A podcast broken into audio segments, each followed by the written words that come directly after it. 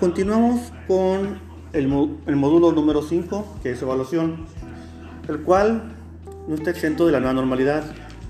Eh, tenemos que considerar dos factores importantes en esta nueva normalidad, las cuales son importantes para generar estrategias nuevas para esta normalidad. Y son, uno, que al regresar a esta nueva normalidad, que es la física, eh, va a haber algunas ah, restricciones por el COVID ¿Cuáles son? Todos lo sabemos, las distancias y el contacto físico, el cual se limita o se restringe por la misma enfermedad. El otro factor es un factor positivo, que al estar en, en pandemia aprendimos nuevas tecnologías para poder tratar de continuar con la educación en línea. Ya es momento de regresar a la normalidad, pero esa normalidad trae restricciones, como ya lo comentaba.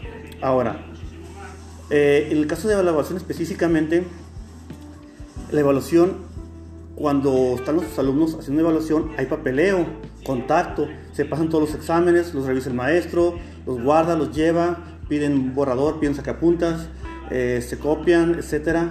Eh, entonces hay mucho contacto. Entonces eso no puede ser en esta nueva normalidad. Entonces, ¿qué podemos hacer? ¿Okay? Aprendimos algo en la, en la pandemia, que tenemos herramientas tecnológicas que nos pueden ayudar a lidiar con estas restricciones.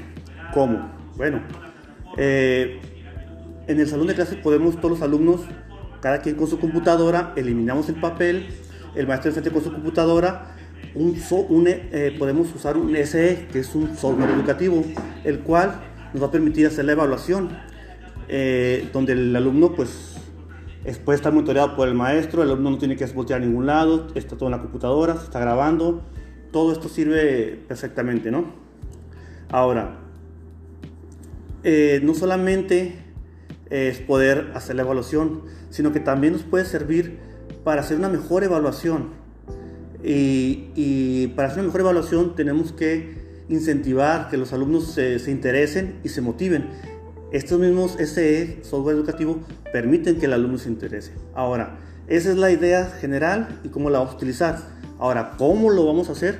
Bueno, tenemos que entender qué tipos de evaluaciones hay, que pueden ser um, como memorizar las capitales de un estado, sobre capacidades, es decir, si sabes derivar, si sabes despejar o no.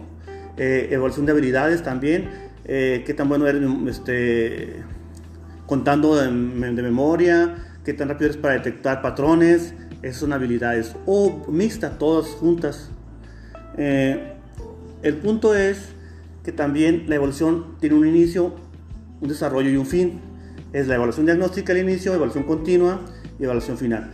Todas van a requerir que eh, pongas un tipo de evaluación, dependiendo de lo que quieras saber del alumno. Si quieres saber su capacidad para hacer algo, su habilidad o simplemente si tiene capacidad de memoria. Pero tienes que buscar el software adecuado. Estas dos te van a permitir aplicar la evaluación, ya sea cualquiera de las tres etapas. Eh, puede ser un ejemplo, una ruleta donde están todos ahí participando en el, software, está la ruleta, un compañero le pica un botón y gira la ruleta y le toca a Juanito. Y luego otro pica otro botón y le toca que son sumas, restas o cualquier actividad, ¿no? Es una forma interactiva donde todos estén pendientes y todos participen y se obtenga y se, evalúe al, al alumno y aparte se queda registrado. Y hay muchas variantes de estas, las cuales este, pues depende de la creatividad del maestro para que, para que mantenga interesado y motivado al alumno. Gracias, es todo.